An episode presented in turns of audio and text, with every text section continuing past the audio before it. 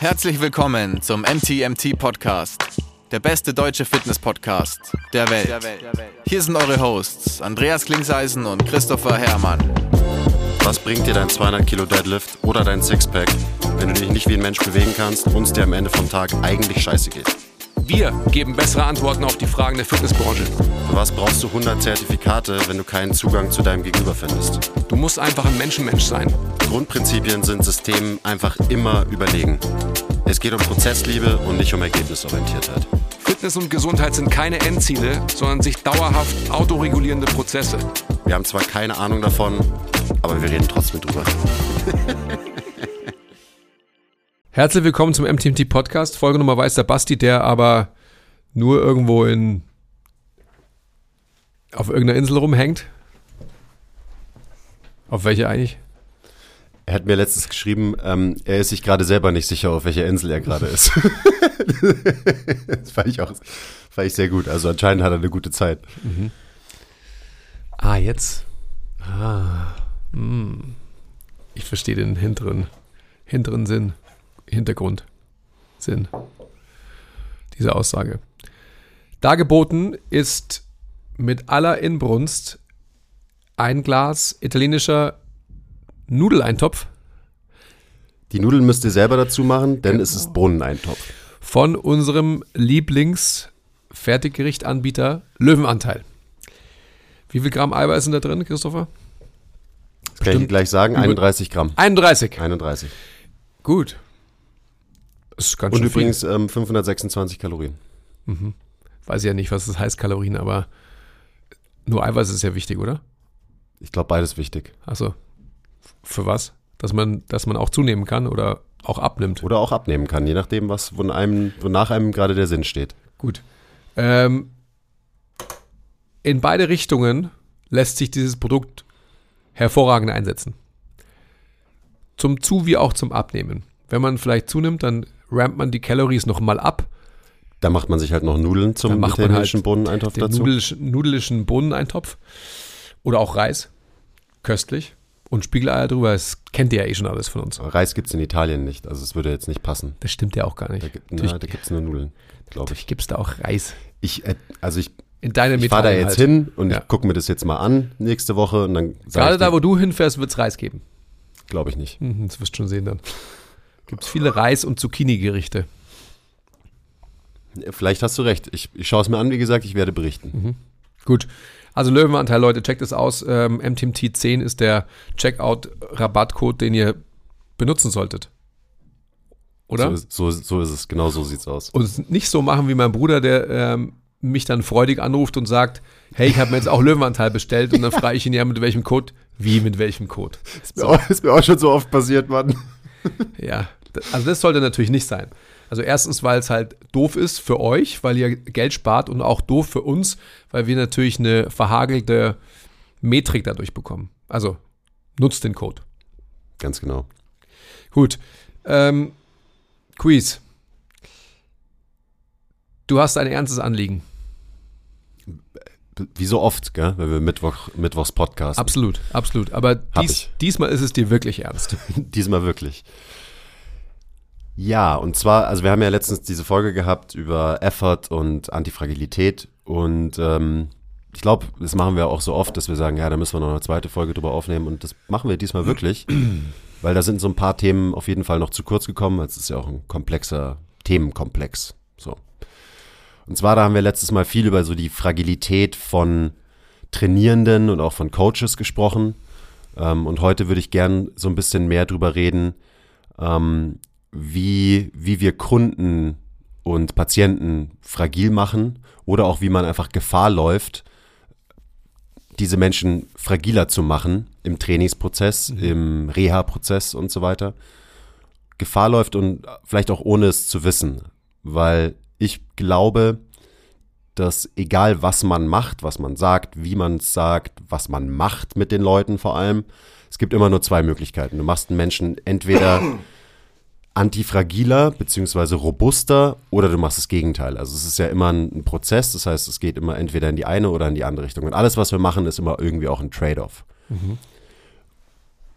Und so eine, so eine Sache, die, die uns ja auch des Öfteren vorgeworfen wird, und ich kann total verstehen, warum das so ist, ist so ein bisschen, wenn du dich in der Tiefe mit Bewegung, Biomechanik beschäftigst, dann führt es oft dazu, dass man dann so irgendwie lernt, so okay, ja, ähm, das ist eine Kompensation und oder andere benutzen vielleicht das Wort Dysfunktion und so weiter.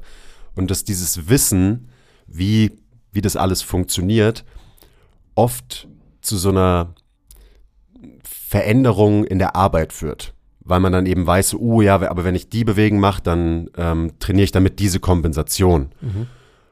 Und ich glaube, das führt eben oft dazu, dass man sich dann als Coach oder auch als Therapeut ein bisschen zu sehr verkopft und vor allem, dass man Angst hat, gewisse Sachen zu machen mit Leuten. Weil man dann eben Angst hat, zum Beispiel kompensatorische Muster zu bestärken. Und das, das sieht man ganz häufig, also gerade wenn man halt zu gewissen Systemen folgt oder gewisse Modelle lernt in unserer Branche, ähm, die vielleicht eher reha-orientiertere Modelle und Systeme sind, dass man eben dann so, man weiß zu viel und es schränkt einen dann so ein bisschen ein in der Arbeit und verhindert auch oft, und das ist eigentlich so der springende Punkt, dass man seine Kunden und seine Patienten nicht mehr adäquat belastet, weil man quasi dann als Therapeut oder Coach eben Angst davor hat, so, oh fuck, ich, ich kann ja nicht die Kompensation bestärken. Also ich hoffe, ich habe es gut genug erklärt, weil das, das ist definitiv ein, ein Phänomen in unserer Branche, das allgegenwärtig ist. Und da gibt es natürlich dann auch so Extreme, es gibt auch so das andere Extrem, so eher Kompensationen, scheißegal. Eben der klassische, einfach mach deine Leute einfach stärker, belaste sie einfach. Ähm, und das andere ist so, oh nee, wir, wir können den Menschen nicht belasten, weil ansonsten ähm, entwickelt der irgendwie kompensatorische Bewegungsmuster und das ist nicht gut für den Menschen. Und deswegen belaste ich den Menschen auch gar nicht so sehr. Also das sind so die zwei Extrempunkte. Ich würde gerne einen Schritt zurückgehen noch, Okay. weil du, du bist jetzt schon, du bist ja jetzt schon im, in einem biomechanischen Bewegungs- und Trainingskontext. Ich würde gerne nochmal zurückgehen. Du hast anfangs gesagt, Kunden, Patienten und dann bist du auf das Wort Mensch gekommen. Daran würde ich gerne anknüpfen und ähm, daran würde ich gern die Eröffnung dieses Gesprächs suchen wollen mit dir. Also sprich, du hast auch von Modellen und Systemen gesprochen. Ich würde gern so grundsätzlich erstmal kurz besprechen, welche Faktoren wir mitbringen und ob vielleicht so grundsätzliche Entscheidungen mit darüber maßgeblich entscheiden, wie man mit Menschen agiert. Also sprich, ich sage jetzt einfach mal drei Berufsgruppen. Ein Arzt, ein Physiotherapeut und ein Trainer. Welche Attribute und welche, ich sag mal, ähm, Gesinnungen haften denn diesen Personen an? Weißt du, worauf ich hinaus will? Ich glaube ja. Ja, ja. Ähm, schauen wir mal. Also ich glaube so, das, was diesen jeweiligen Berufen anhaftet, ist halt immer die Population, mit der gearbeitet wird auch. Und das bestimmt natürlich auch die Art und Weise, wie dann diese Berufsgruppen ähm, nachdenken über Menschen und eben was sie auch für Sachen machen mit den Menschen. Also natürlich ein Arzt und ein Physio, die arbeiten mit, mit kranken Leuten oder mit Leuten, die irgendeine Pathologie haben, irgendein Problem haben. Ähm, und der Trainer ist ja in erster Linie dann eher so performanceorientiert und hat eher eine, eine Population, die, keine Ahnung, die will halt eben Performance liefern, sich will stärker werden, will sich körperlich verändern und so weiter. Und das bedingt natürlich auch so ein bisschen das Mindset von den jeweiligen Berufsgruppen. Oder? Ja, ich glaube, hast du ganz gut zusammengefasst. Ähm, ist es denn auch so dann, also jetzt, ich will es nicht zu tief in so einen Rabbit Hole hinuntersteigen, aber wie ist denn vielleicht bei Design die Haltung und die Einstellung der einzelnen Berufsgruppen den Menschen, mit denen sie in Interaktion treten, gegenüber? Ähm, vielleicht kann man da von Pathogenese versus Salutogenese sprechen. Darauf wollte ich hinaus. Ah, yes.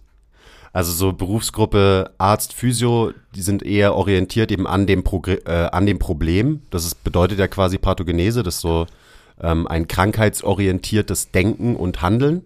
Und Salutogenese ist eben ein prozessorientierteres, gesundheitsorientiertes Denken und Handeln. Kann man das so ungefähr erklären? Ja, im weitesten Sinne. Und wie krass ist das eigentlich? Das ist äh, sehr krass.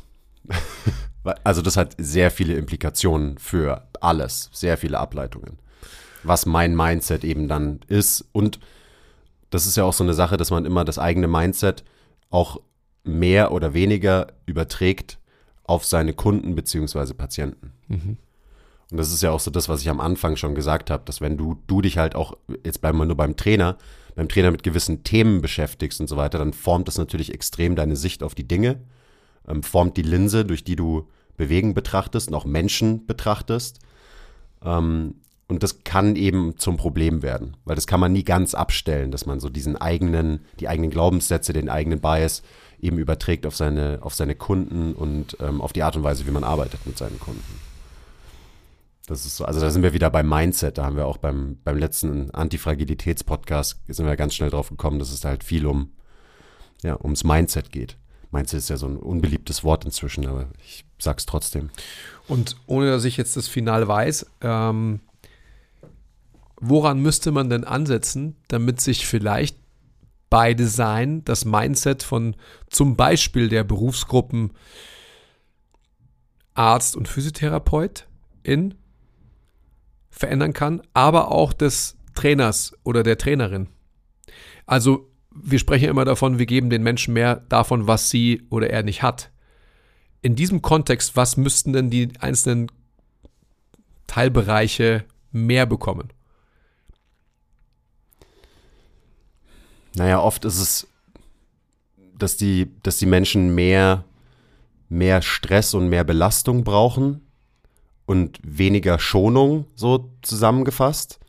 Das ist aber auch wieder verbunden mit eben, wenn ich Angst habe vor etwas, dann dann schone ich lieber. Aber jetzt bist du beim, jetzt bist du beim, jetzt bist du beim Endverbraucher, jetzt bist du beim Patienten oder beim Ja, aber auch beim, auch beim, eben bei der Einstellung Okay. ähm, vom, Ja, verstanden. vom jeweiligen Arzt oder vom jeweiligen Physio. Und ich glaube, wichtig ist da so ein generelles Grundverständnis und eine Grundhaltung eben, wie man den Menschen sieht. Also sieht man den Menschen als antifragiles Wesen, Big Picture betrachtet, ähm, oder als fragiles Wesen.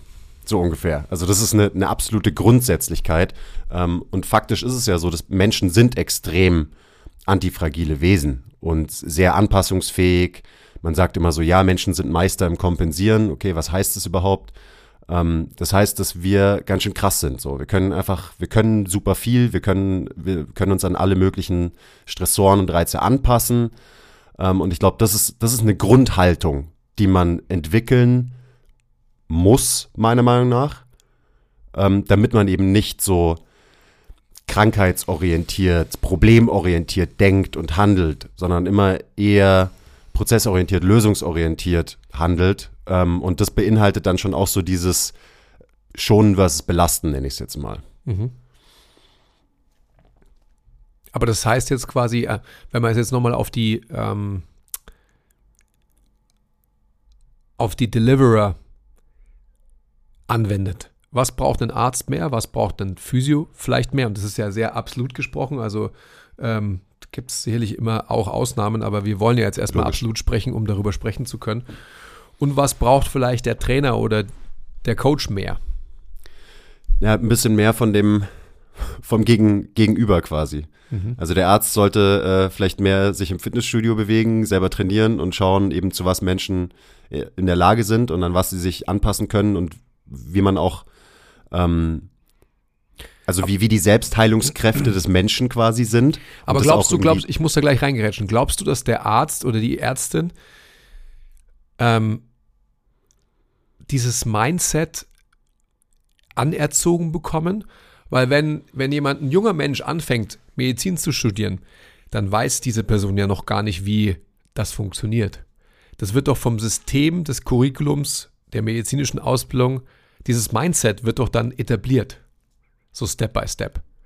Oder glaubst du, dass von vornherein eben gewisse Personen in diesen Beruf drängen, weil sie sich ähm, als omnipotent sehen wollen? Weil der Arzt wird ja vermeintlich genau so gesehen. Ja, gut. Natürlich werden Menschen eher davon angezogen sein. Ich übertreibe jetzt ein bisschen, aber wenn du halt einen Gottkomplex hast oder haben willst, dann gehst du vielleicht eher in, ähm, wirst du eher Arzt.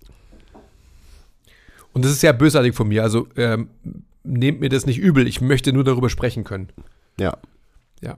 Und wenn du eben so, ist ja auch immer so der Klassiker, so, okay, warum wirst du, warum wirst du Physio oder auch warum wirst du Trainer? So, ja, ich will, ich will Menschen helfen. Und auch Arzt. Ähm, und, aber natürlich spielt da das eigene Ego und ähm, die eigene Einstellung immer eine Riesenrolle in diesem, in diesem ganzen Ding. Mhm. So, also natürlich werden gewisse Menschen sich eher angezogen fühlen von einem Beruf wie Arzt und andere von einem Beruf wie Physio, andere von einem Beruf wie Trainer. So, logisch. Das ist dann so ein bisschen, jeder, äh, jeder Topf findet seinen Deckel in der, in der Berufswahl. Oder? Also klar gibt es da von Anfang an schon eine Unterscheidung und äh, eine gewisse Auslese und eben ein gewisser Typ Mensch wird eher in die Richtung gehen, anderer Typ Mensch wird eher in die Richtung gehen. Mhm. Und dann ist es natürlich so ein großes Problem, was du gerade angesprochen hast, so das Curriculum, was wird einem beigebracht, beziehungsweise was wird einem nicht beigebracht, das ist natürlich so wichtig. Mhm. Und es ist äh, natürlich, äh, ich, ich habe nicht Medizin studiert und so weiter und ich bin kein Arzt, ähm, aber wir haben viel Kontakt mit Ärzten und da merkt man das ja, dass eben sehr, sehr wenig ähm, Verständnis herrscht für Dinge wie ähm, ja, die Belastbarkeit und Antifragilität von Homo sapiens. Und ein Trainer, dem ist das irgendwie von vornherein schon viel bewusster vielleicht. Und das ist ja oft so, dass natürlich dann die unterschiedlichen Extreme, also wenn wir das jetzt als Extreme hernehmen wollen, ähm, die sollten vom anderen Extrem was lernen. Mhm. Also eben der Trainer vom, vom Arzt oder vom Physio und der Physio vom Trainer und so weiter. Mhm.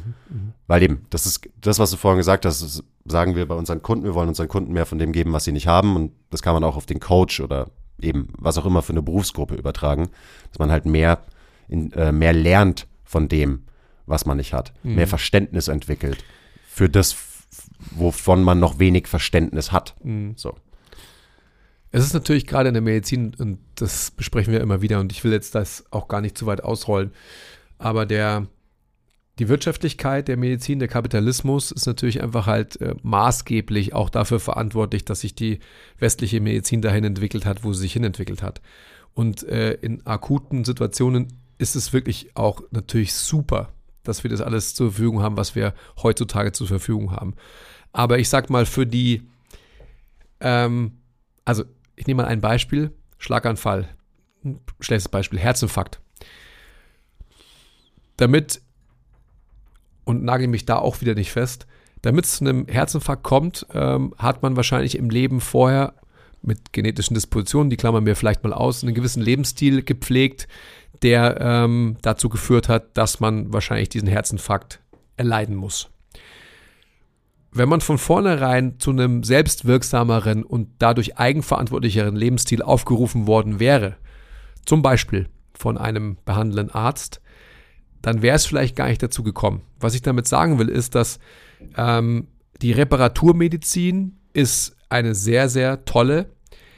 Eine konservative, präventive Medizin ist eine, die, mit der sich schwer Geld verdienen lässt und dementsprechend wird sie auch nicht gepflegt. Und das ist natürlich das Riesenproblem. Ich will eigentlich gar nicht in diese Richtung gehen, aber ähm, da liegt halt so viel, da liegt der Hund begraben äh, für so viele Aspekte, die wir hier diskutieren. Ich möchte aber, äh, also da, da wollte ich nur anfangen eigentlich, um dann wieder zurückzukommen zu deinem eigentlichen Punkt, über den wir als Trainer sprechen sollten, über Bewegung und ähm, was darf jemand, was darf jemand nicht und warum und bis zu welchem Grad ist das eine gut und das andere gut und wie kann man es verbinden, dass man sich in der Mitte trifft. Sorry, jetzt habe ich ähm, das eine unterbunden. Willst du noch was sagen zu? Nee, ich, also ich glaube, was jetzt noch nicht gefallen ist, ist in dem Zusammenhang natürlich so dieses symptomorientierte ähm, Behandlung, ähm, Gesundmachung versus ursächliche Arbeit. Also eben, Her Beispiel Herzinfarkt, so ich kann das Symptom beheben, ich kann dir deine, ich kann dir vielleicht deine Arterien wieder freiräumen, ähm, aber wenn du halt an deinem Lebensstil nichts änderst, dann hast du nichts an der Ursache verändert und die Arterien sind ein paar Monate später wieder äh, verstopft. So, jetzt ganz simpel gesprochen. Ähm, da reden wir ja auch immer sehr, sehr viel drüber. Also gerade im Kontext Training. Was bedeutet im Training dann ursächlicher arbeiten ähm, versus eben symptomorientiert arbeiten oder auch in, in der Reha und so weiter. Und eben seine Problemchen bringt ja jeder so ein bisschen mit. Aber gut, ähm, lass uns mal wieder so in unseren Bereich zurückgehen. Natürlich lässt sich daran viel festmachen. Also es wird ja sehr, sehr viel von Nocebos gesprochen. Auch das ist irgendwie ein Thema, was auch total wichtig ist, dass darüber viel gesprochen wird. Ähm, dass es einfach Leuten bewusst ist, dass es sowas gibt wie Nocebo. Also das Gegenteil von einem Placebo-Effekt. Dass eben dadurch, durch das, was du sagst, ähm, kannst du Leute krank machen. Das bedeutet ja quasi Nocebo. Ähm, und das ist eben das, was ich am Anfang schon gemeint habe nicht nur das, was wir sagen und wie wir kommunizieren, kann Nocebo sein, sondern eben auch, was wir machen mit den Leuten im Training. Also, und da sind wir dann wieder bei Belastung versus Nichtbelastung. Das muss man nicht proaktiv sagen, ähm, aber man vermittelt immer eine gewisse Haltung, eine gewisse Einstellung, auch durch die Art und Weise einfach, wie ich mein Training mit jemandem gestalte. Also wenn ich eben, und das muss ich nicht proaktiv sagen, wenn ich jemanden nicht wirklich belaste und das Training ist eigentlich nicht wirklich fordernd und anstrengend, ähm, dann werde ich nicht diese Selbstwirksamkeit Robustheit, Antifragilität fördern zwischen den Zeilen durch dieses Training, wo ich halt jemanden eher schone, weil ich als Coach Angst habe vor, ich will keine Dysfunktion bei dem entwickeln oder so. Ähm, oder ich kann ihn eben adäquat belasten und dadurch werde ich eine selbstwirksame Einstellung bei diesen Menschen fordern, ohne dass ich mich hinstelle und sage so, du bist antifragil, du kannst das und so weiter, sondern das ist einfach was, das, ähm, das erlebt ein Kunde und ähm, eben, dann entwickeln sich solche Qualitäten quasi von ganz alleine, wie Selbstwirksamkeit zum Beispiel. Oder auch nicht. Also ich sage ja immer, du kannst Selbstwirksamkeit fordern, äh, fördern und fordern oder nicht. Mit allem, was wir machen. Mit, mit jeder Entscheidung, die wir irgendwie im Trainingsprozess treffen.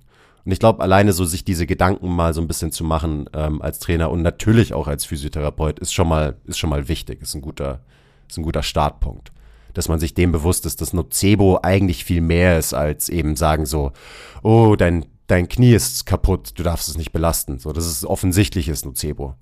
Und nicht so offensichtliches Nocebo wäre, ähm, wenn du halt diese Struktur im Training nie belastest. So. Mhm. Und da gibt's ja so viele Sachen, also so. Und wir, wir sind ja super Nerds. Wir beschäftigen uns sehr gerne mit diesen Themen. Besch ich beschäftige mich super gerne damit, damit, so, was sind kompensatorische Bewegungsstrategien und so weiter. Und ich glaube, gerade Kompensation ist ein wichtiger Begriff in dieser Diskussion. Da muss einem klar sein, dass Kompensation nichts Negatives ist. Das haben, sagen wir immer wieder und wir werden nicht aufhören, das immer wieder zu sagen, weil das ist ultimativ wichtig fürs Verständnis. Wir können, wir sind nur so krasse Wesen, weil wir so gut im Kompensieren sind. Und dementsprechend ist eine Kompensation immer was Notwendiges. Das ist eine notwendige Reaktion auf etwas. Also es ist nichts Schlechtes. Aber auf der anderen Seite gibt es auch den Spruch, den wir auch immer wieder raushauen, eine Kompensation ist kein Problem, bis sie, zu, äh, bis sie zum Problem wird. Mhm. Genau. Und da ist dann immer so die Frage, okay, was, bis wohin ist es dann quasi kein Problem, bis, beziehungsweise bis wohin ist eine Kompensation was Positives und ab wann wird sie was Negatives. Und da gibt's halt keine klaren Regeln oder so. Und deswegen ist es immer schwierig, drüber zu reden. Ähm, und gerade weil es so ein bisschen, ja, abstrakt vielleicht ist das Thema, ähm, entwickeln sich auch so viele Extreme um dieses Thema. Und die einen sagen, nein, wir dürfen, wir dürfen gar nicht mit kompensatorischen Mustern trainieren und uns belastenden kompensatorischen Mustern. Und eben das andere Extrem ist, scheißegal, Kompensationen sind normal. Und wie so oft macht es halt einfach Sinn, ähm, ja, sich in der Mitte aufzuhalten ähm, und sich diesen Extremen bewusst zu sein und vielleicht was zu lernen von diesen Extremen. Aber nicht dahin zu verfallen, dass man eben ein dogmatischer Anhänger von einem der Extreme ist. Naja, ich glaube, also das hatten wir auch schon so oft besprochen, es ist halt leichter, in ein Extrem zu verfallen, ähm, weil du das halt besser verargumentieren kannst, als wenn du irgendwie die Mitte versuchst zu verargumentieren, wo du halt selbst ein eigenes Narrativ erarbeiten musst. Deswegen tut wir uns ja auch gerade so schwer, irgendwie das zu formulieren ja. und so weiter, eben weil es nicht so easy ist. Ja, ja es, ist es ist nicht so einfach. Ich finde es aber so, also, du hast gerade das Wort abstrakt benutzt und ich finde, das, das, das bezeichnet es ziemlich gut. Gerade wenn wir die Diskussion führen im Internet mit anderen Menschen über genau mit diesen beiden Lagern halt, so Bewegungsqualität zum Beispiel. Es, ist, es ist scheißegal, wie du dich bewegst. Hauptsache, du wirst stärker, so ungefähr nach dem. Also dieser Bewegungsnihilismus. Es gibt einfach für verschiedene Krankheiten oder Erkrankungen gibt es einfach schon wissenschaftlich erwiesene Parameter. Das gibt es halt einfach. Und dann gibt es aber einfach für, ähm, für andere Faktoren eben, ich sag mal, Gelenkgesundheit. Also sprich biomechanische, orthopädische Gesundheit, so im weitesten Sinne, gibt es halt noch nicht so wirklich. Wenn es aber so ist, dass man davon ausgeht, dass eben, äh, ich bringe ja immer gerne das Beispiel von der Autoachse, ohne dass ich mich da auskenne, aber wenn die Achse nicht richtig irgendwie justiert ist, dann gibt es halt Verschleißerscheinungen auf Strukturen wie zum Beispiel auf den Keilriemen. Und das sind quasi vielleicht auch so die, die Puffermaterialien bei uns im menschlichen Körper. Also wenn ein Gelenk ähm, kompensiert, abweicht, notwendigerweise sich anpasst auf zum Beispiel ähm, die Schwerkraft. Dann die verstärkte Schwerkraft mit Zusatzgewicht zum Beispiel auch. Zum Beispiel, genau. Dann ist es wahrscheinlich so, dass ähm, Strukturen anders belastet werden, als sie eigentlich designt wurden, belastet zu werden. Und sowas ist einfach klar. Also das muss jedem, egal aus welchem Lager man kommt, in der Situation klar sein. Und dass man dann davon ausgehen kann, dass man Dinge wieder, ich sag mal, ähm, adäquat im benutzt mit Absicht besser machen kann, besser mit dem anvisierten Ziel, dass der Gelenkverschleiß sich verringert, das muss uns allen klar sein, die wir einfach halt über Bewegung sprechen und Bewegung als Medium der Gesundheitserbringung haben. Da finde ich auch so interessant, also das ist ja eine, eine sehr sinnvolle, äh, sinnvolle Analogie, wenn man sich halt anschaut, wie wir gebaut sind anatomisch. Wir haben ja Mechanismen und Strukturen extra dafür. Ja. Also wir haben Knorpel, wir haben ähm, Fettpolster und so weiter und so weiter. Also wir haben wirklich Strukturen, die dafür da sind, diese kompensatorische Belastung abzufangen mhm. Und zu puffern quasi. Ja. So, also deswegen sind wir ja auch so gut im Kompensieren, weil wir auch die Hardware dafür haben. Und dann ist für mich eben, dann, dann ist ja so die Frage, also Belastung ist gut, weil wir passen uns an Belastung an, aber es gibt immer eine gewisse Schwelle und wenn die überschritten wird, so dann ist die Belastung vielleicht nicht mehr gut. Und das ist dann, da sind wir wieder beim Thema. Da gibt es keine festgelegte Grenze. Das ist nicht so wie bei einem Blutwert, so, okay, bis hier bist du im Normalbereich, ab hier bist du nicht mehr im Normalbereich. Und selbst diese Dinge sind ja also werden zu Recht ähm, auch kritisiert, mhm. weil es halt immer so eine random, am Ende eine random Festlegung ist. So, hier ist die Grenze. Und diese Grenze können wir nicht festlegen im Training. Ähm, das heißt, Belastung ist das, was uns besser macht. Zu viel Belastung macht uns nicht besser. So, das ist relativ simpel. So, es gibt gute Belastung, es gibt Überbelastung. Überbelastung kann eben zu Verschleiß führen.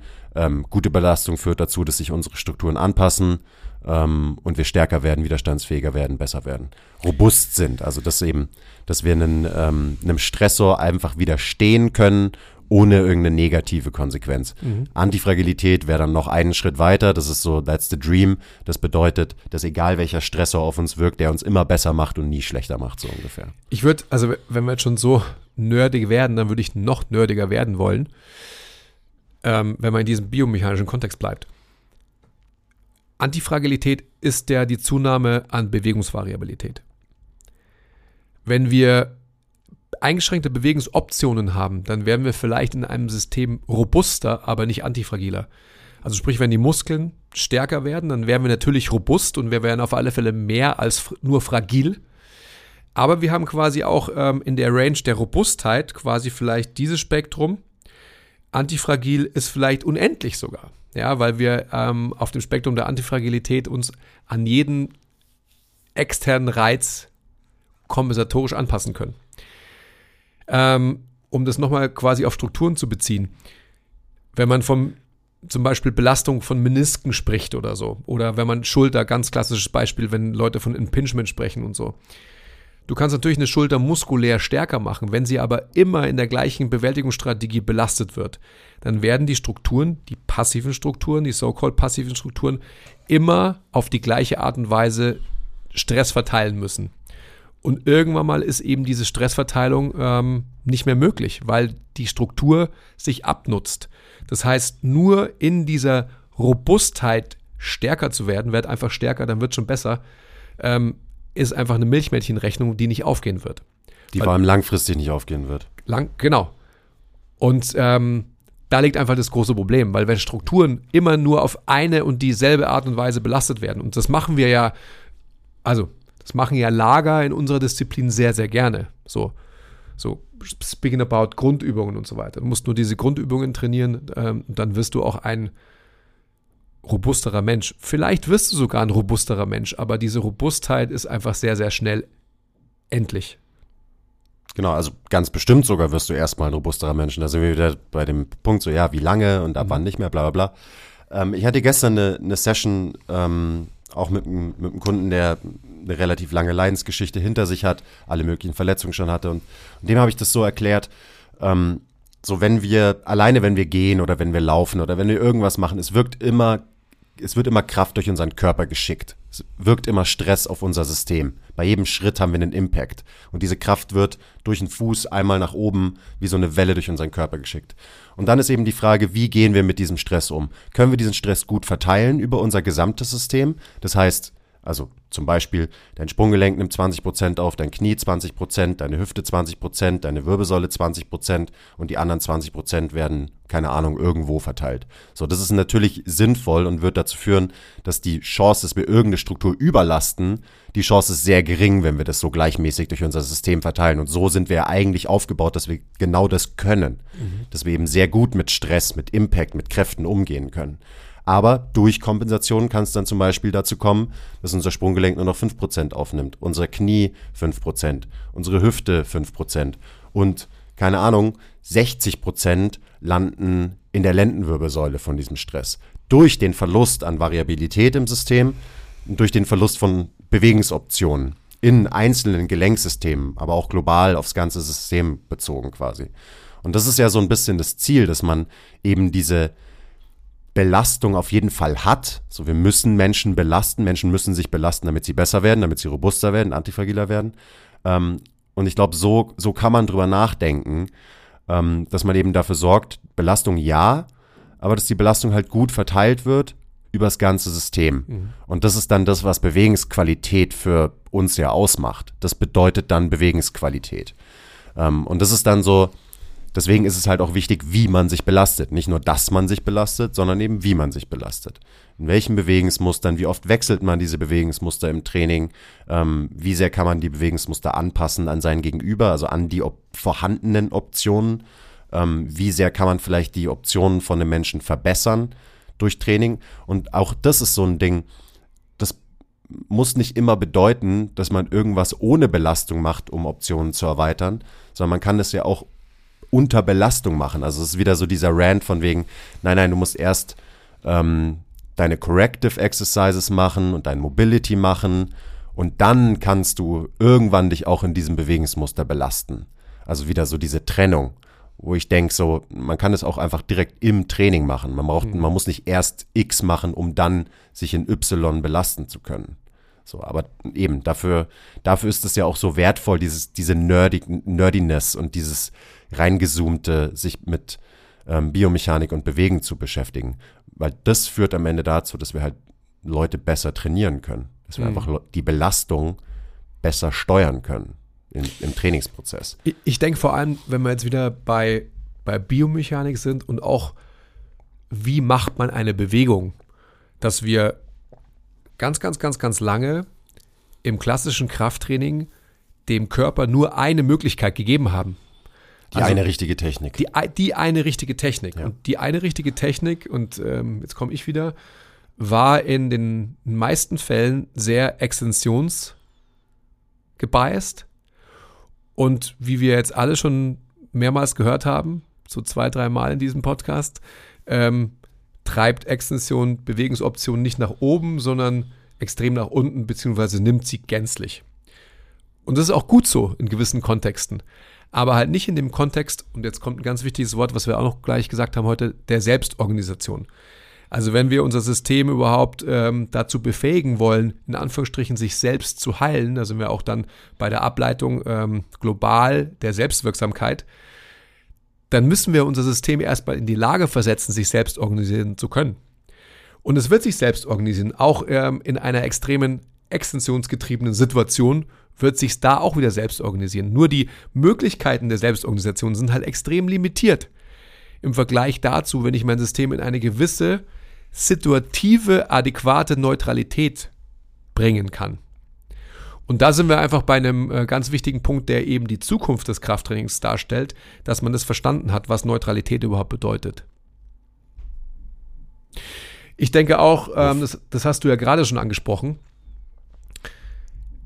ähm, wenn wir davon ausgehen, dass unser System erstmal unter extrem klinischen Bedingungen etwas lernen muss, dann müssen wir uns nicht wundern, dass quasi, wenn wir dann diese klinischen Kontexte, sprich alle Störvariablen weggenommen, dann quasi in, in ein echtes Leben manövrieren ähm, und zum Beispiel für mich Rückenschule. Du lernst jetzt unter extrem konstruierten Bedingungen etwas vom Boden aufzuheben. Und wie sieht es dann aus, ähm, wenn du ein Kind auf dem Arm hast, deine Einkaufstüten vom Boden oder aus dem Kofferraum aufheben willst? Legst du dann dein Kind weg und sagst, warte mal kurz, ich muss mich parallel hinstellen, ich muss erstmal bracen. Ähm, you get my point. Es ist einfach Bullshit. Also wenn wir davon ausgehen, dass wir erstmal irgendwas ähm, extrem entfremdetes etablieren wollen bei einem Menschen, um das dann wieder einzusetzen, ich glaube, ähm, dann machen wir einen schlechten Job. Und das haben wir in der Vergangenheit extrem viel gemacht. Ich glaube auch, weil wir uns halt künstlich wichtig und professionalisieren wollten. Ja. Du ich, brauchst mich, damit ich dir erklären kann, ganz genau. wie bla bla bla. Und ich glaube, dass wir uns dahin entwickeln müssen, dass, ähm, dass wir bessere Experten werden, weil wir eben verstanden haben, wie der Kontext und der Übertrag wirklich fürs Leben funktioniert. Weil da ist es doch auch genau der Punkt, warum so viele am Ende des Tages halt ähm, Physiotherapie gemacht haben, dann Trainingstherapie gemacht haben, am Ende des Tages dann nichts wirklich Anwendbares gelernt bekommen haben und vielleicht kurzzeitig robust wurden, dann aber schnell wieder in die Fragilität verfallen sind und definitiv niemals Antifragilität erreicht haben. Kleiner Break. Wenn euch gefällt, was wir machen und ihr uns unterstützen wollt, zeigt uns ein bisschen Liebe, gebt uns Feedback, teilt die Folge, supportet uns auf Patreon. Den Link findet ihr in der Beschreibung. Und jetzt geht's weiter mit der Folge. Und gerade so in diesem, in diesem Konstruierten, was man Leuten dann so beibringt, da gibt es ja auch verschiedene Ausprägungen. Also ich meine, du hast gerade von der geredet, so, okay, das ist die perfekte Technik, um was vom Boden aufzuheben. Aber es gibt auch ein, auf der anderen Seite vom Spektrum so ein sehr, okay, du musst das spüren und du musst das fühlen und merkst du, wie du den Druck jetzt hier auf deinem Fuß hast und spürst du, wie deine Rippen nach innen rotieren, wenn du bla bla bla, also so diese ganzen Sachen. Ähm, und das ist auch wieder was, was dazu führt, dass Leute dann oft Dinge zerdenken und Bewegung, eben bewegen zu viel denken, dann passiert Bewegung nicht mehr einfach. Aber gute Bewegung passiert einfach. Selbstorganisa selbstorganisatorisch mhm. am Ende des Tages. Und ähm, da können wir uns uns selbst und unserem Körper quasi im Weg stehen. Einmal durch so gewisse Regeln wie, okay, ich muss meine Brust rausstrecken, ich muss meinen Hintern nach hinten schieben, ich muss meine Knie nach außen drücken. Ähm, wir können uns aber auch im Weg stehen, indem wir sagen so, oh ja, aber das fühlt nicht sich genau so an, wie sich es eigentlich anfühlen sollte in der Übung und mh, hm, das ist dann falsch und so weiter. Also es gibt verschiedene Wege, ähm, wie wir eben der Selbstorganisation und dem normal, der normalen Funktion von unserem Bewegungssystem mhm. im Weg stehen können. Und das eine ist so diese eher Hardcore, ähm, dieser Hardcore-Approach, so, und der andere ist vielleicht eher so dieser weiche, fühlende Approach. Und beide bürgen so ihre, ihre Gefahren. Das heißt auch ne, logischerweise nicht, dass äh, der eine oder der andere Ansatz falsch sind, aber halt ein zu extremes ähm, Verkopfen in irgendeine Richtung ähm, sorgt meistens nicht für gute Bewegung und sorgt vor allem nicht dafür, dass wir uns, und das ist ja eigentlich das Ziel, dass wir uns einfach bewegen können und einfach die Sachen machen können, die wir machen wollen. Uns einfach so belasten können, wie wir es machen wollen. In, Im Alltag, wenn du das Kind auf dem Arm hast und irgendwas vom Boden aufheben musst. Antifragil oder robust ist jemand, der das halt einfach macht und dann auch keine Probleme irgendwie davon trägt. Und da sind wir ja genau bei dem Punkt, den wir vorhin auch hatten. Ähm, nozeboisieren. Also wenn wir das als Trainer auch noch machen, dann, dann machen wir den denkbar schlechtesten Job, den wir machen können. Weil wir müssen anstiften zu äh, Bewegung macht Spaß. Bewegung ähm, und bringt, Belastung macht Spaß. Bringt uns ans Ziel. Ja, Bewegung ist für mich Belastung. Also so. Ja, hoffentlich. Ja, aber, aber du hast recht. Du hast recht. Ähm, Belastung, sich zu belasten. Ja. Und ich kann das vor allem und ich muss es nicht zerdenken. Ja. Also es ist nicht so, dass mein Physio oder ähm, meine Trainerin mir gesagt haben, ich muss mich so und so bewegen, weil sonst äh, kommen meine Probleme wieder auf und so weiter. Das ist ja genau der Punkt, über den wir sprechen wollen. Das ist halt, das dürfen wir einfach nicht machen.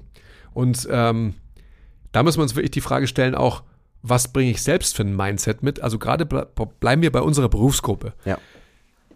Des Trainers oder der Trainerin da sein.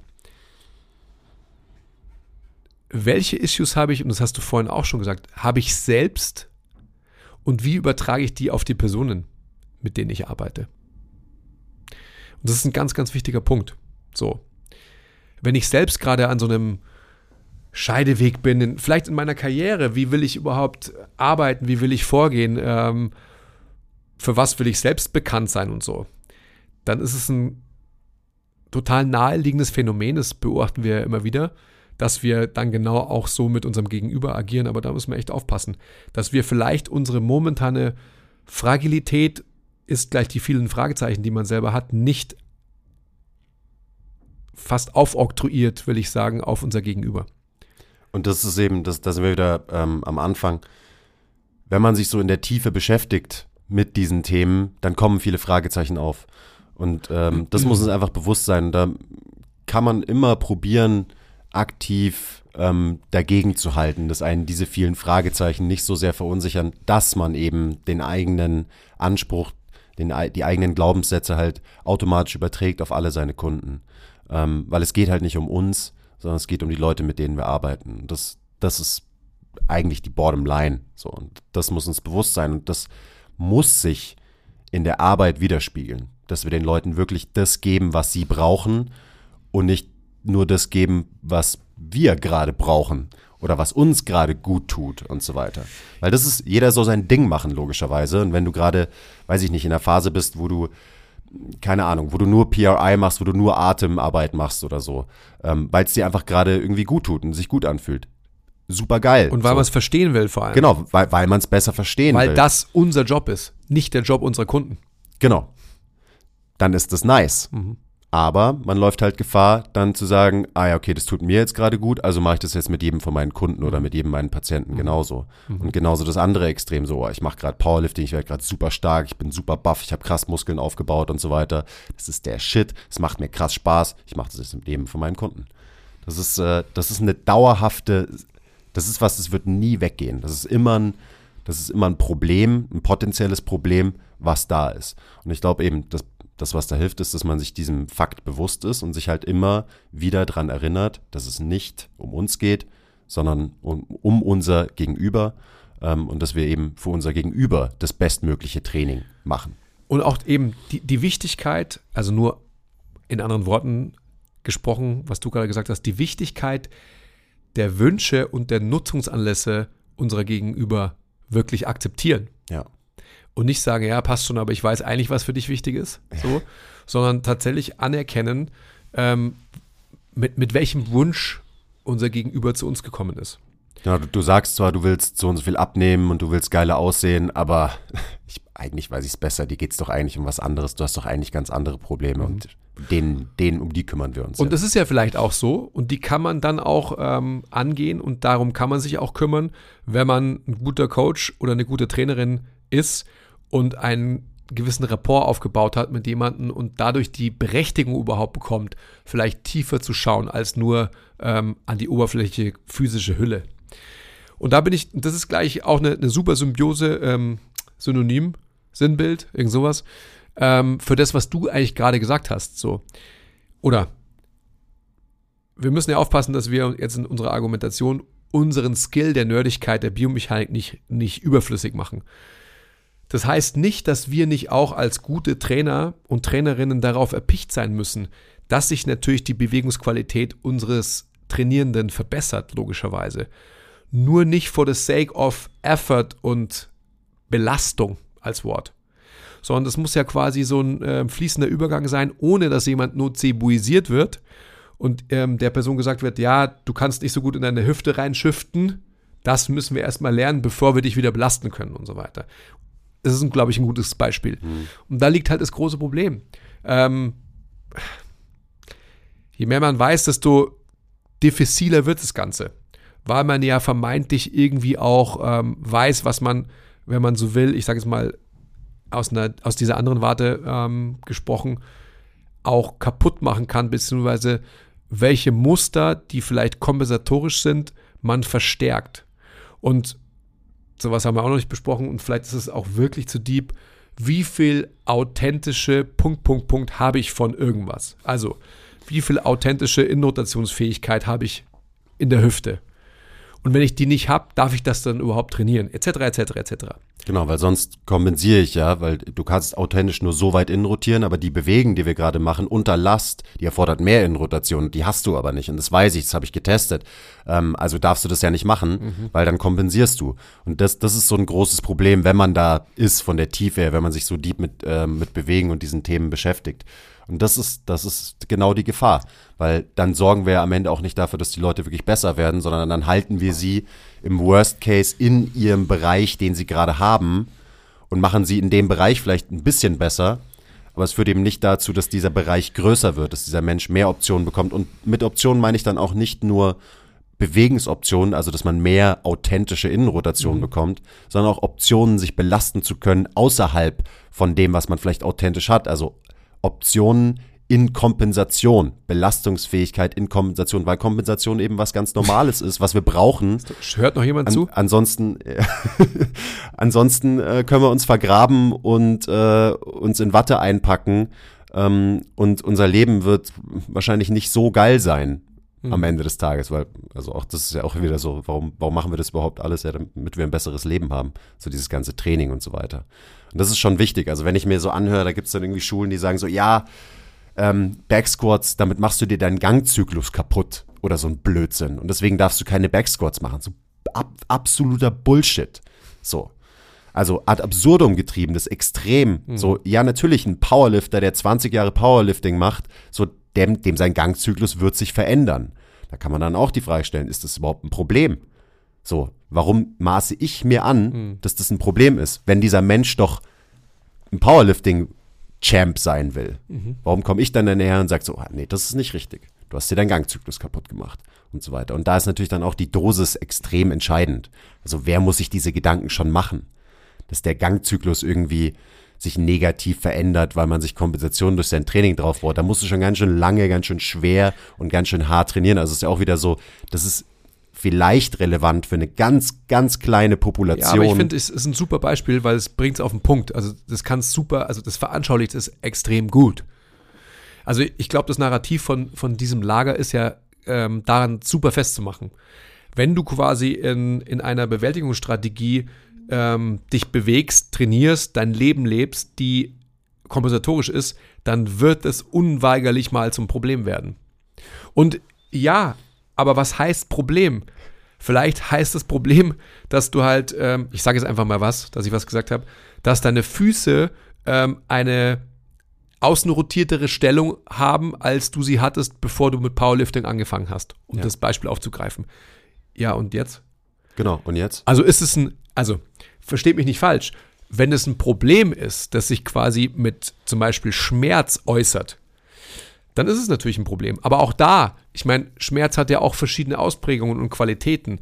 Und vielleicht bist du eben Powerlifting-Champion gewesen und sagst, okay, der, den Schmerz, den ich ähm, im Fuß habe oder der aufsteigend in der Hüfte ankommt oder sonst was, ähm, der ist lange nicht so präsent wie Fame and Glory, den ich durch meine ganzen Pokale, die ich bei mir in der Vitrine habe, habe. Ganz genau. Das ist so der Punkt. So selbst wenn 20 Jahre Powerlifting dann irgendwann nach 30 Jahren zu Problemen führt. So, ja, aber der Mensch hat immer noch 20 Jahre lang das gemacht, was er machen wollte, mhm. was, ihm, was, was ihn erfüllt hat mhm. und so weiter. Und natürlich kann man dann irgendwann auch zum Beispiel, zum Beispiel kann man auch sagen, so, hey, die Kompensationen halten dich davon ab, weiter das zu machen, was du so liebst, in dem Fall Powerlifting. Und natürlich kann man dann dran arbeiten, dass das wieder besser wird, damit der Mensch weiter Powerliften kann.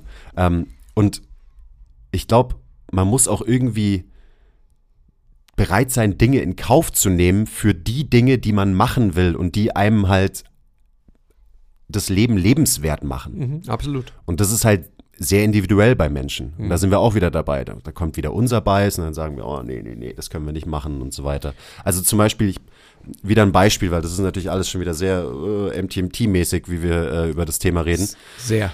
Ich, Sehr. Bin, ich bin heute auch so, ich weiß auch nicht, ob ich irgendwas verstanden habe, was ich gesagt habe. Kommentiert, mal, ob ihr was verstanden habt. ähm, ich habe einen Kunden, der hat eine Bakerzyste im Knie. Ähm, der hat da regelmäßig so ein bisschen Probleme, aber der will halt ein paar Monate einen Marathon laufen. Sag ich dann als Coach so, boah, das ist aber nicht so gut für dich, weil eigentlich solltest du dich erstmal um dein Problem im Knie kümmern und der hat auch manchmal so ein bisschen Rückenprobleme. Also lass das mit dem, das mit dem Marathon, das lässt du lieber sein. Nocebo 3000, puff, meine Glaubenssätze und mein Bias übertragen auf den Kunden. Nein, ich sag, okay, geil, richtig hast, geil. Hast, hast du nicht gesagt, ich, wir stechen die an und ich, ich saug sie dir regelmäßig ab? Das kannst du machen.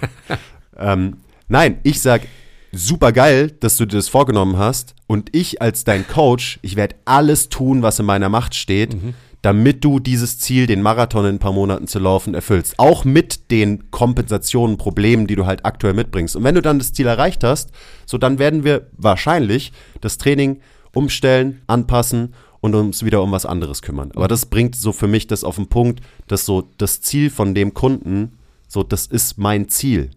Ich werde ihn dabei so gut wie möglich unterstützen und ich werde das Letzte, was ich mache, ist dem sein Ziel auszureden, weil ich irgendwie denke, uh, das ist aber nicht gut und der Gelenkverschleiß, den du damit in Kauf nimmst, bla bla bla bla bla. So, na. Das wäre die absoluteste Themaverfehlung. Das ist natürlich auch immer ähm, von Fall zu Fall individuell zu entscheiden, logischerweise. Also jetzt bei einer Baker-Zyste bin ich da voll bei dir, logischerweise. Wenn es irgendwas Gravierenderes wäre, selbstredend. Also nur, nur, dass wir uns da Ja. auch nicht festnageln. So. Muss, man muss ja aufpassen. Muss man aufpassen im Internet, weil sonst kommen wieder die Leute und äh, ja. stellen uns an Pranger. Und eben, damit habe ich ja auch eröffnet, die Folge so ein bisschen. Wir werden ja oft an Pranger gestellt, weil wir machen die Dinge zu kompliziert und so weiter. Ähm, nee, wir erklären einfach die Komplexität, die da ist und wir versuchen die besser zu verstehen. Das heißt nicht, dass wir in der Arbeit mit unseren Kunden, also eben die ganzen Leute, die es kritisieren, so ihr habt keine Ahnung, wie wir unsere Kunden trainieren, obviously. Ähm, das heißt nicht, dass wir deswegen Training und Bewegung kompliziert machen. Das Einzige, was wir machen, ist, wir respektieren die Komplexität, die da ist, die existiert. Punkt. Fakt. Und wir versuchen, so gut wir können, das zu respektieren. Und es gibt einen großen Unterschied zwischen Komplexität verständlicher zu machen, zu verstehen und etwas zu verkomplizieren. Das ist extrem wichtig, das zu verstehen. Absolut, ich finde, du hast das super auf den Punkt gebracht. Gerade ähm, wenn man sich wieder Gedanken darüber macht, wen man ja adressiert. Also für wen spielen wir ja hauptsächlich unseren Content aus? Und das ist halt nun mal ähm, vermeintlich andere Gleichgesinnte. Also vielleicht auch andere Trainer, Therapeuten etc. Fellow Nerds. Ja, und da gehen wir ja davon aus, dass, dass wir uns auf ein Niveau bewegen, das einen gewissen Standard erreicht und halt einen höheren Standard ähm, aufweist als den, den wir die letzten Jahre hatten. Ja, ich, also ich muss dann auch wirklich mir da regelmäßig an den Kopf langen, weil ich mir denke so, hey, nur weil wir so ein bisschen nachdenken über die Sachen und uns mit den Themen beschäftigen, wenn es für dich alles verkomplizieren bedeutet, so dann tut's mir leid, aber wenn du halt nicht weiterdenken kannst oder willst, dann ja, mach dein Ding, aber so, lass mich in Ruhe.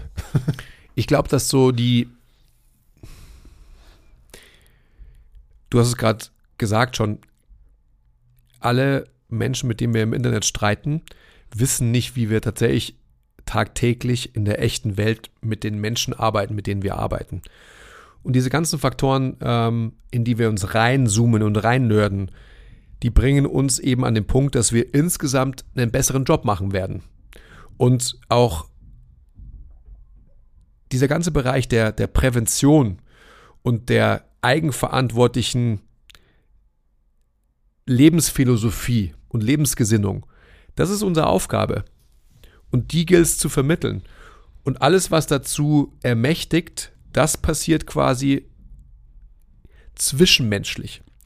Und diese Zwischenmenschlichkeit thematisieren wir wahrscheinlich im Internet viel zu wenig. Die thematisieren wir zum Beispiel in unserem Gruppenmentorship ähm, sehr, sehr intensiv, weil das ist natürlich der Faktor, der uns überhaupt die Möglichkeit gibt, ähm, dann längerfristig dem Menschen, mit dem wir arbeiten, überhaupt genau diese nerdigen, tief reingezoomten Überlegungen angedeihen lassen zu können. Weil wir eben so gute Beziehungen mit unseren Menschen aufbauen. Aber über dieses Zwischenmenschliche sprechen wir wahrscheinlich zu wenig. Das heißt, ähm, das Vehikel, um das überhaupt anwenden zu können, ist unser Psychogramm. Yep. Kommt mir jetzt gerade nur so. Das ist aber irgendwie selbstredende Leute, oder? Ich glaube, das haben wir auch schon so oft äh, besprochen. Wenn man halt ein äh, guter Dienstleister ist, egal in welcher Disziplin, dann ist man ein Menschenmensch, dann ist man wirklich interessiert an seinem Gegenüber und will nicht nur einfach das aufspielen, was man halt irgendwie theoretisch verstanden hat, sondern ähm, man muss es halt situativ und menschengerecht transportieren können. Ja. Und ich glaube so eben Komplexität und so weiter. Die Komplexität im Verständnis und die Komplexität, die man lernt und, und so weiter in seiner, in seiner Fortbildung, die sollte nicht dazu führen, dass dein Training komplexer wird, mhm sondern eigentlich sollte das das Gegenteil zur Folge ja. haben. Und das ist, das ist bei mir, und natürlich ist es so, das ist diese Entwicklung, das ist diese äh, Normalverteilung. Du fängst am Anfang an, checkst gar nichts und denkst so, ja, bisschen äh, Squats, Bench, Deadlift, passt schon. Dann kommst du hoch und oben bist du so, oh mein Gott, durch diese Bewegungsmuster kann man diese Kompensation entwickeln. Oh, und auf einmal ist mein Training auch total komplex und ich Q, 36 Qs und baue die kompliziertesten Setups, die meine Kunden gar nicht checken. Und dann kommst du aber irgendwann dahin und du kannst diese Komplexität richtig einordnen und vor allem du kannst es einbauen und vermitteln deinen Kunden. Und schon ist das Training wieder total simpel. Mhm. Die Gedanken, die dahinter stecken, die sind komplex. Davon kriegen, sollten unsere Kunden mal gar nichts mitbekommen. Mhm. Außer natürlich, sie interessieren sich irgendwie dafür und sie fragen nach. Ähm, das heißt dann eben von außen betrachtet, ist es der Idealzustand, dass wenn jetzt mich jemand beobachtet, wie ich meine Leute coach, wenn der sagt so, ja, der Quiz, der macht ja gar nichts Besonderes das kann mit ich ja auch. Das kann ich ja auch. So, ja, das ist der Punkt. Mhm. Trotzdem ist mein Training natürlich ganz anders als am Anfang von meiner Karriere. Aber es ist halt eben, es ist halt individuell und diese ganzen Gedanken fließen damit ein. Aber ja, die Komplexität der Sache sollte nicht unser Training unnötig komplex machen. Im mhm. Gegenteil. Eben, das ist das Wichtige. Im Gegenteil. Es soll das alles vereinfachen. Und irgendwann ist es auch so, dass es das vereinfacht. Und ich glaube, jeder Coach muss diese Phase der Überforderung, der ähm, extremen Komplexität, des extremen Zerdenkens von allen Interventionen und allem, was man so macht. Ich glaube, jeder muss das irgendwie durchlaufen, damit man eben wieder rauskommen kann auf der anderen Seite. Einmal durchatmen kann und dann eben macht man halt wieder sein Ding. So ganz ganz unterbewusst automatisch passieren dann, passieren dann Sachen und man muss sich nicht eine Stunde hinsetzen vor jeder Session und alles planen, sondern das ist dann, das passiert, weil es halt intuitiv, so das Wort habe ich gesucht, weil es intuitiv passiert, weil es intuitiv deinen Coaching-Prozess dann einfach irgendwann beeinflusst. Und das, das ist geil, so. Das ist, das ist ja das Ziel auch. Das ist auch das Ziel von allen Ausbildungen, Weiterbildungen, äh, die wir machen, dass man eben natürlich da mal eintaucht, aber dann musst du auch wieder auftauchen. Mhm. Jetzt sind wir ganz schön weit weg, wobei das Letztere, was du gesagt hast, situativ. Ähm, situativ ist ja auch auf dem Spektrum von hier fragil und antifragil natürlich eher ganz, ganz weit in der Antifragilität zu finden. Mhm. Ähm, und wenn du, wenn du ein guter Trainer, eine gute Trainerin bist, dann musst du ja immer situativ handeln. Das heißt, dein Mindset an sich muss schon mal antifragil sein, um mit dem Menschen, mit dem du arbeitest, einen guten Job machen zu können. Weil ansonsten hast du ein Programm geschrieben für jemanden für die nächsten sechs Wochen und wenn der Mensch aber sagt, ich kann heute nicht, weil ähm, ich habe heute Durchfall oder meine Katze hat Durchfall, dann hat dir das Leben schon mal einen Strich durch deine Fragilität gemacht. Also worauf ich nur hinaus will, ist, ich, ich würde gern schon so wir sind noch nicht final, finde ich. In der Diskussion, was, was macht uns als Trainer oder Trainerin wirklich antifragil für uns selbst, weil wir eine gewisse Anschauung fürs Leben mitbringen. Und was können wir denn in der Ableitung davon wirklich an, an Haltung den Menschen gegenüber zeigen, mit denen wir arbeiten? Nee, ich glaube, so diese, diese Haltung, was ich jetzt ähm, am Ende gesagt habe, dass ich halt, dass es eigentlich total simpel ist und ich total intuitiv handle und halt einfach den Leuten sage, so, okay, mach das, mach das, mach das. Das vermittelt ja auch schon eine Haltung. Also es vermittelt schon eine Haltung, ähm, so mein Klassiker, wenn ich halt den Leuten sage, so, hey, wenn ich irgendwie eine, wenn wir eine Übung machen und ich stehe neben dir und ich sag nichts, dann ist geil, dann machst du alles richtig. So, das ist eine Haltung, die ich vermittel. Das heißt, wenn ich eine Stunde lang jemanden trainiere und ich korrigiere den kein einziges Mal, so, dann vermittel ich da, da sind wir wieder beim Thema von Anfang, da vermittel ich zwischen den Teilen ähm, Selbstwirksamkeit, da vermittel ich so, hey, du, du kannst, du kannst alles, was wir heute gemacht haben, so, you got this. Und da muss ich mich eben nicht Chile-mäßig daneben stellen und sagen, you got this, das hast du toll gemacht nach jedem Satz oder so. Natürlich lobe ich auch meine Menschen, wenn sie ähm, Zeug geil machen. Ähm, aber das, eben, das passiert dann einfach, weil ich glaube, Menschen antifragiler machen und einen Placebo-Effekt irgendwie setzen, passiert schon, wenn man einfach keinen Nocebo-Effekt setzt. Ja, absolut.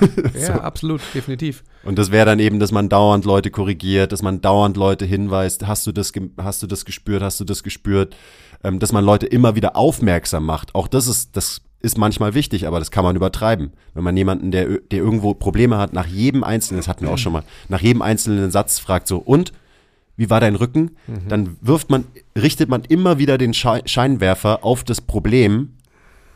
Und wenn ich, und ich kann das aber auch nicht machen als Coach. Und deshalb habe ich gestern auch mit einem äh, Kollegen, hatte ich eine, eine, sehr gute Diskussion im, ähm, im Training, Shoutout Winnie, ähm, habe ich auch so gesagt, ähm, wenn irgendwas dem Menschen wehtut oder so, und ich weiß, okay, der hat regelmäßig Probleme mit seinem unteren Rücken, meistens wird er es mir schon sagen, so, und dann muss ich nicht dauernd nachfragen weil das kann eben auch als Nocebo wirken, alleine nachzufragen. Hm, klar. hast, hast du XY gespürt und so weiter. Ich würde fast also so, es ist super komplex, gehen, wie ihr merkt, das ganze Thema. Aber ja, das sind halt, das sind alles Gedanken, ähm, die wir uns halt machen. Wenn wir ein gutes Coaches-Eye haben, dann wird es ja auch so sein, dass wir ähm, vermeintlich schon detektieren können an der Bewegung, ob irgendwas schmerzhaft war oder nicht ja, an, an der Bewegung oder auch an so Dingen wie dem Gesichtsausdruck und, und so weiter. Also man muss natürlich dann auch einfach die Körpersprache von seinem Menschen lesen und so. Und das ist auch, das ist, ja, da denke ich nicht viel drüber nach, aber natürlich mache ich das die ganze Zeit. Das natürlich. ist halt so ein Scanner, der läuft halt. Ja. Den kann ich gar nicht ausschalten. Also auch wieder, das ist halt intuitiv was. Und dann ist es halt alleine, wenn ich so sehe, jemand äh, hat irgendwie so ein schmerzverzerrtes Gesicht bei irgendeiner Bewegung oder irgendeiner Wiederholung, dann kann ich mir auch die Frage stellen, okay, thematisiere ich das jetzt groß oder sage ich einfach im nächsten Satz, hey, wir machen ähm, doch eine andere Variante oder lassen oder wir probieren jetzt mal das und das aus. Also es sind all, das, weil alles beeinflusst alles. Mhm. Und wie gesagt, das sind alles Dinge, ähm, über die, die ich persönlich bewusst oder auch unterbewusst nachdenke. Kann man unterbewusst über was nachdenken? Ich glaube nicht. ich ich glaube, dass so um, ich habe es vorhin schon gesagt, wir müssen schon auch aufpassen, dass wir uns natürlich nicht ähm, als selbstredundant irgendwie erklären. In diesem ganzen Kontext von, es ist intuitiv und es wird passieren, wird es definitiv auch so sein, dass wir immer die Grenzen verschieben, weil wir sind ja Grenzverschieber.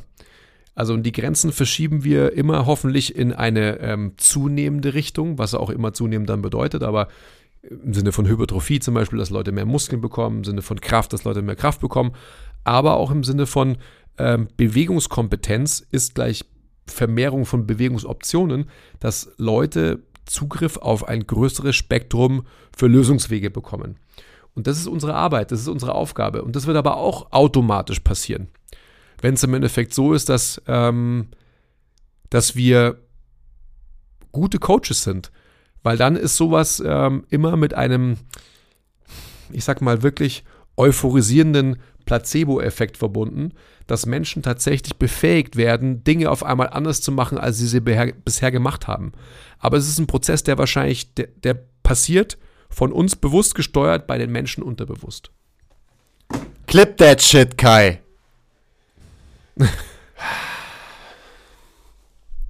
Also es ist mir nur wichtig, dass wir, dass wir natürlich diesen Faktor auch nicht vergessen. Ja. Das ist schon, das ist schon entscheidender. Also da sind wir auch wieder bei der, bei der Zukunft des Trainings, ohne, ohne Krafttraining unbedingt sagen zu müssen, aber alles ist Kraft am Ende, auch Potato Potato, aber das gefällt mir. Wir sind Grenzverschieber. Ja. Stressmanager, Grenzverschieber. Menschen, Menschen. All das.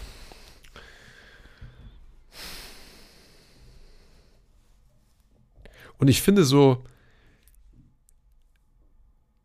wenn wir uns als die sehen, als die Grenzverschieber, dann ist es so wichtig, dass wir halt auch sehen, dass es ja nicht nur eine Grenze gibt oder nicht nur ein Feld gibt, wo wir Grenzen verschieben wollen, sondern eben halt so viel mehr und dass wir auch so viel mehr Potenzial haben, um Grenzen zu verschieben. Und dass man halt Grenzen immer nach rechts und auch nach links verschieben kann. Genau. Geil. Also es ist, ich finde es immer, immer wieder interessant, weil ich meine, ich mache mir so viele Gedanken über dieses ganze Zeug ähm, und wir auch logischerweise als Kollektiv. Ähm, und eben, wir haben es am Anfang auch gesagt, es ist immer nicht so easy drüber zu reden, weil leicht ist es über Extreme zu reden, dann kann man es auch leicht verstehen und deswegen sind Extreme auch immer ein gutes Tool so im, im Lernprozess, an denen kann man was festmachen, an gewissen Beispielen und so weiter. Ähm, und wenn man versucht, sich in der Mitte zu bewegen, ähm, dann ist es manchmal eben ein bisschen abstrakt. Und dann kommt so ein Podcast bei raus, wo, weiß ich nicht, jetzt vielleicht nur noch 5% zuhören. Ich muss mal die, also ich muss wirklich mal die Statistiken checken, wie so die Dropout-Raten sind. Ich weiß, es ist ja immer so grob, ist meine Aufmerksamkeitsspanne der Menschheit, ähm, die wird nicht besser. Und natürlich ist es eine Kurve, die runtergeht über so eine Podcast-Folge, die eine Stunde dauert.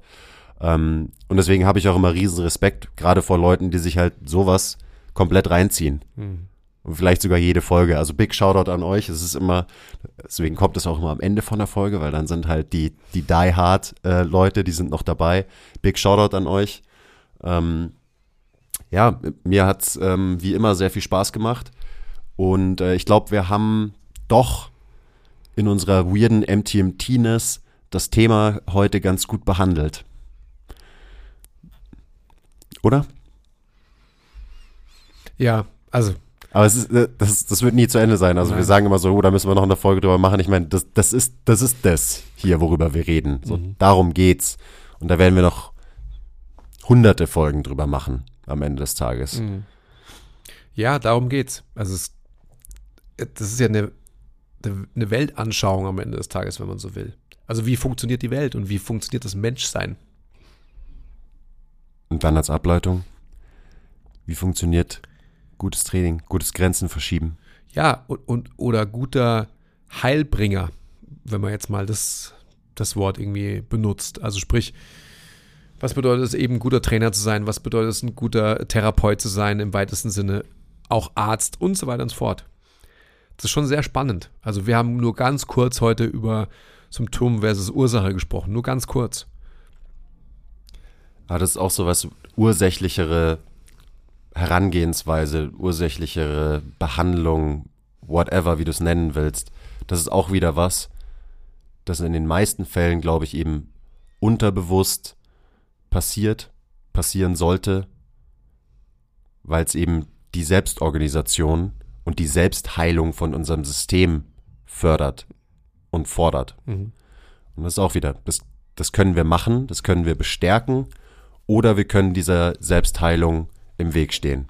Wir haben, wir haben immer alles, was wir machen, wir machen entweder das eine oder das andere. Mit allem, was wir sagen, wie wir es sagen, mit jeder Entscheidung, die wir treffen im Reha oder im Trainingsprozess, mit jeder Übung, die wir wählen, mit jedem Gewicht, das wir wählen für den Menschen, mit, jedem, mit jeder Intensität, mit jedem Volumen und so weiter und so weiter. Das ist alles, alles Teil davon. Mhm. Ja, wir verschieben halt ähm, Grenzen. Wir verschieben die Regler auf Spektren immer in die eine oder die andere Richtung. Und das kennt man ja, glaube ich, auch so, wenn man so ähm, bei so Synthesizern halt Regler einstellt. Der eine Regler geht in die rechte Richtung und der andere muss unweigerlich dementsprechend in die linke Richtung gehen. Also ganz automatisch wird das als Konsequenz passieren. Und so ist es bei uns auch. Also es ist immer ein Trade-off. Also sprich, wenn wir gute Trainer sind, das haben wir heute schon ein paar Mal gesagt, dann werden wir immer die Wünsche und die postulierten Nutzungsanlässe unserer Gegenüber wirklich ernst nehmen. Müssen wir ja auch, also logischerweise, wenn, äh, das haben wir auch schon in so vielen Podcasts besprochen, wenn man mit einem Leistungssportler arbeitet, dann wird man erstmal als primäres Ziel die Leistungsförderung haben und alles da, darunter packen. Powerlifter oder ähm, halt nur kraftgetriebene Sportarten als bestes Beispiel. Da wird man auch diesen riesen Trade-off der, äh, des Verlustes von Bewegungsoptionen wahrscheinlich in Kauf nehmen müssen. Und sonst, dann, sonst kann der Mensch kein guter Powerlifter werden. Genau, und dann ist aber die große Frage, wenn du eben kein Powerlifter bist, sondern wenn du halt ähm, ein Mensch bist, der halt ein intensives, frohes, gesundes, whatever that means in the end, Leben führen will, dann wirst du die Regler wahrscheinlich anders einstellen. Diese Regler. ich sehe gerade so, glaube ich, so vom Amiga 64, äh, wie Commodore Amiga, egal von irgendeinem alten Computer, wo man so Synthesizer-Spiele gespielt hat und du machst den Regler in die eine Richtung und automatisch geht der andere halt eben in die Gegenrichtung und so. Kennst du wahrscheinlich nicht mehr, gell? Ja, das, das ist ja nur eine Visualisierung für, ähm, für den Trade-off, den, genau. der halt immer da ist. Ja. So. Auch, auch das ist was. So, alles, alles, was wir machen, ist auf irgendeine Art und Weise ein Trade-off. Ja. Immer. Ja. Eine Entscheidung für was ist immer automatisch eine Entscheidung gegen was anderes und so weiter und so weiter. Ja. Okay. Ich glaube, jetzt bin ich bereit für den Gruppenmentorship-Call. ja. Let's go. Ähm, ja, danke fürs Zuhören, Leute. Ihr wisst ja, ich kontrolliere. Ja. ich glaube, da musst du dir keine Sorgen machen. Okay. Die Leute, die, die Leute, die jetzt noch dran sind, die haben safe den Like-Button gedrückt auf YouTube oder Okay. Ähm, haben schon ihre Bewertung bei Spotify hinterlassen. Also danke an euch und ähm, bis zum nächsten Mal. Ja. Okay. Bye.